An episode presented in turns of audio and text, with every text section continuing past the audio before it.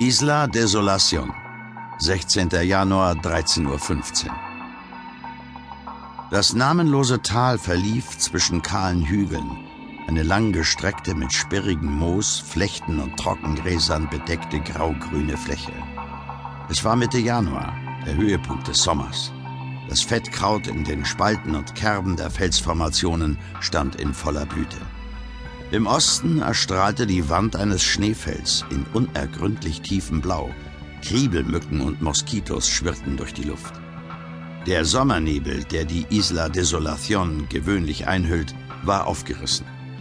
Das Tal badete eine Weile im wässrigen Sonnenlicht. Ein Mann kam langsam über das steinige Flachland, blieb stehen, ging weiter, blieb abermals stehen. Er folgte keinem Pfad. Auf den Inseln am Kap Horn im äußersten Süden von Südamerika gibt es keine Pfade. Nestor Masankai trug abgewetztes Ölzeug und einen speckigen Lederhut. Sein schütterer Bart war so vom Meersalz verklebt, dass er ihm in einzelnen Strähnen herunterhing, die bei jedem Schritt wie Lämmerschwänze wackelten. Niemand hörte, wie er die beiden Maulesel verfluchte, ihrer Herkunft, ihres Charakters ja sogar ihrer bloßen Existenz wegen, und das Ganze von Zeit zu Zeit durch einen Hieb mit dem Knotenstock unterstrich. Er mochte Maulesel nicht, gemietete schon gar nicht, aber seine Flüche klangen nicht ärgerlich, und die Hiebe fielen nicht sonderlich derb aus. Masankais innere Erregung wuchs. Die Geologie war wirklich vielversprechend. Er folgte, den Blick auf den Boden gerichtet, weiter dem Verlauf des Tals. Hin und wieder trat er mit den Nagelstiefeln einen kleinen Felsbrocken los. Dann zitterte sein schütterer Bart ein wenig mehr, ein aufgeregter Grunzlaut drang aus seiner Kehle, doch die Tragtierkolonne zog stetig weiter. Etwa in der Mitte des Tals trat er wieder einen Stein los. Diesmal blieb er jedoch stehen und hob ihn auf. Er inspizierte ihn gewissenhaft. Sein Gesicht zerfloß zu einem breiten Grinsen. Er riss die Arme gen Himmel und stieß ein frenetisches Freudengeheul aus. Die Hügel warfen das Echo zurück, es schien hin und her zu irren, bis es schließlich verhallte. Er setzte sich im Schneidersitz auf den Boden und fing an, seine Ausrüstung an einer fünf Meter langen, links und rechts mit kugelförmigen Enden versehenen Aluminiumstange zu befestigen.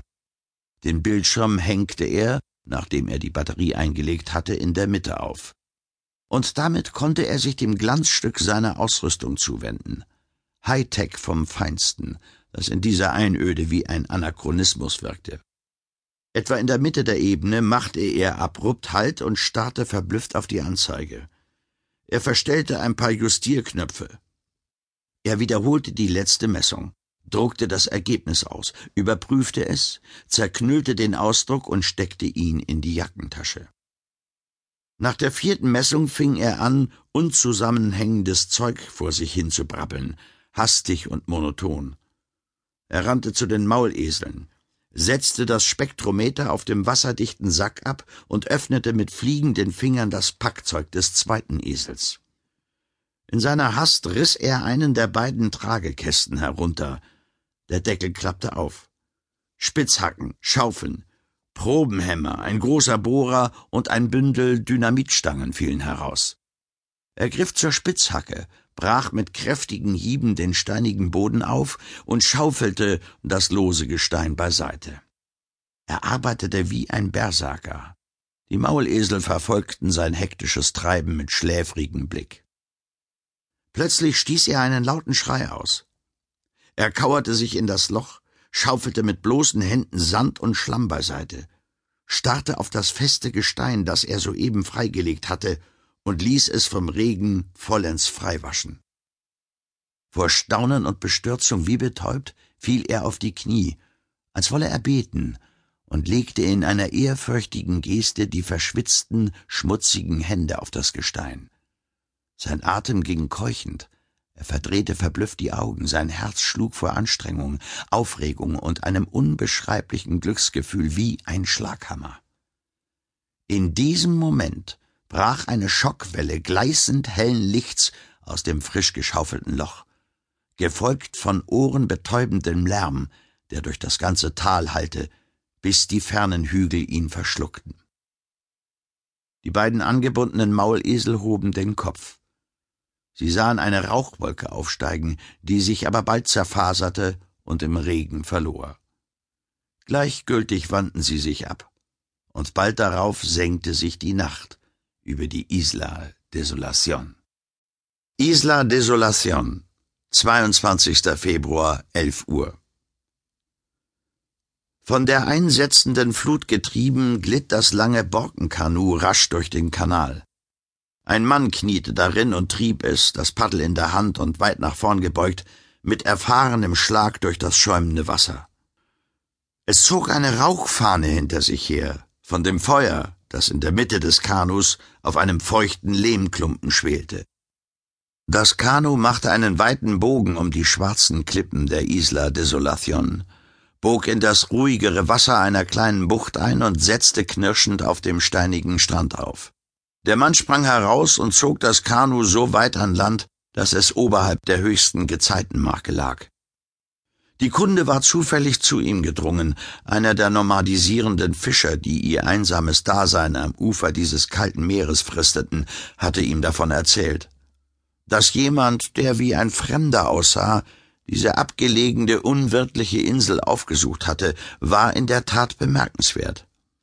Aber noch bemerkenswerter war, dass er die Insel allem Anschein nach nicht wieder verlassen hatte, obwohl seit seiner Ankunft schon ein Monat vergangen war. Seine wachen dunklen Augen suchten den Boden der steinigen Ebene ab. So kurz nach der Eisschmelze war sie matschig, daher zeichneten sich alle Spuren noch deutlich ab, Fußspuren und Hufspuren. Er folgte dem Zickzackkurs, den die kleine Kolonne eingeschlagen hatte, zunächst bis an den Rand des Schneefelds, dann hinunter ins Tal. Auf einem Buckel, von dem man aus das ganze Tal überblicken konnte, endeten die Spuren dann. Oder vielmehr, sie verloren sich in einem ziellosen Hin und Her. Der Alte blieb stehen und betrachtete das wirre Muster. Irgendetwas dort unten irritierte ihn. Ein paar verhuschte Farbflecken, und das Sonnenlicht brach sich an einem Stück poliertem Metall. Er hastete den Buckel hinunter. Zuerst stieß er auf die Maulesel. Sie waren an einem Findling festgebunden und seit geraumer Zeit tot. Seine Augen suchten das Tal ab und fingen begehrlich zu glitzern an, als er die teuren Ausrüstungsstücke entdeckte. Dann sah er den Toten. Er näherte sich ihm mit großer Vorsicht. Der Leichnam lag auf dem Rücken, dreißig Meter neben einem erst kürzlich ausgehobenen Erdloch. Er war praktisch nackt, nur ein paar Fetzen verbrannter Kleidungsstücke klebten noch an dem verkohlten Körper. Die schwarz verbrannten Hände waren nach oben gereckt, die bizarr verrenkten Beine bis dicht an den zerschmetterten Brustkorb gezogen. In den leeren Augenhöhlen hatte sich Regenwasser gesammelt. Zwei winzige Seen, in denen sich das Licht des Himmels und die Wolken spiegelten. Der Alte setzte, als er langsam ein paar Schritte zurückwich, wie eine Katze einen Fuß hinter den anderen. Schließlich blieb er abrupt stehen, starrte auf das Szenario vor sich und verwandte lange Zeit auf den Versuch zu begreifen, was hier eigentlich geschehen war. Dann riss er sich los und konzentrierte sich, ohne freilich dem verkohlten Leichnam den Rücken zuzukehren, ganz darauf, die verstreut herumliegenden wertvollen Geräte und Werkzeuge zu inspizieren. Tal des Hudson, 3. Juni, 10.45 Uhr.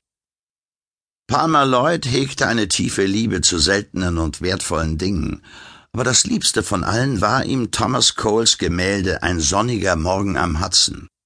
Während seines durch ein Stipendium finanzierten Studiums in Boston war er oft ins Museum of Fine Arts gegangen, wo er dann, als wolle er sich durch nichts ablenken lassen, mit gesenktem Blick durch die Galerien geeilt war, bis er vor dem prächtigen Gemälde stand. Wann immer es ging, wollte er das, was er liebte, auch besitzen. Da aber das Thomas Cole-Gemälde um keinen Preis der Welt zu haben war, hatte er den denkbar besten Ersatz erworben. Und so saß er nun an diesem sonnigen Morgen in seinem Büro am Oberlauf des Hudson und blickte durch das Fenster, das genau jenen Flussabschnitt einrahmte, den Coles Bild darstellte. Er schwang seinen Stuhl herum und richtete den Blick über die Marmorplatte des Schreibtischs hinweg auf das Bild, das ihm das gegenüberliegende Fenster zeigte.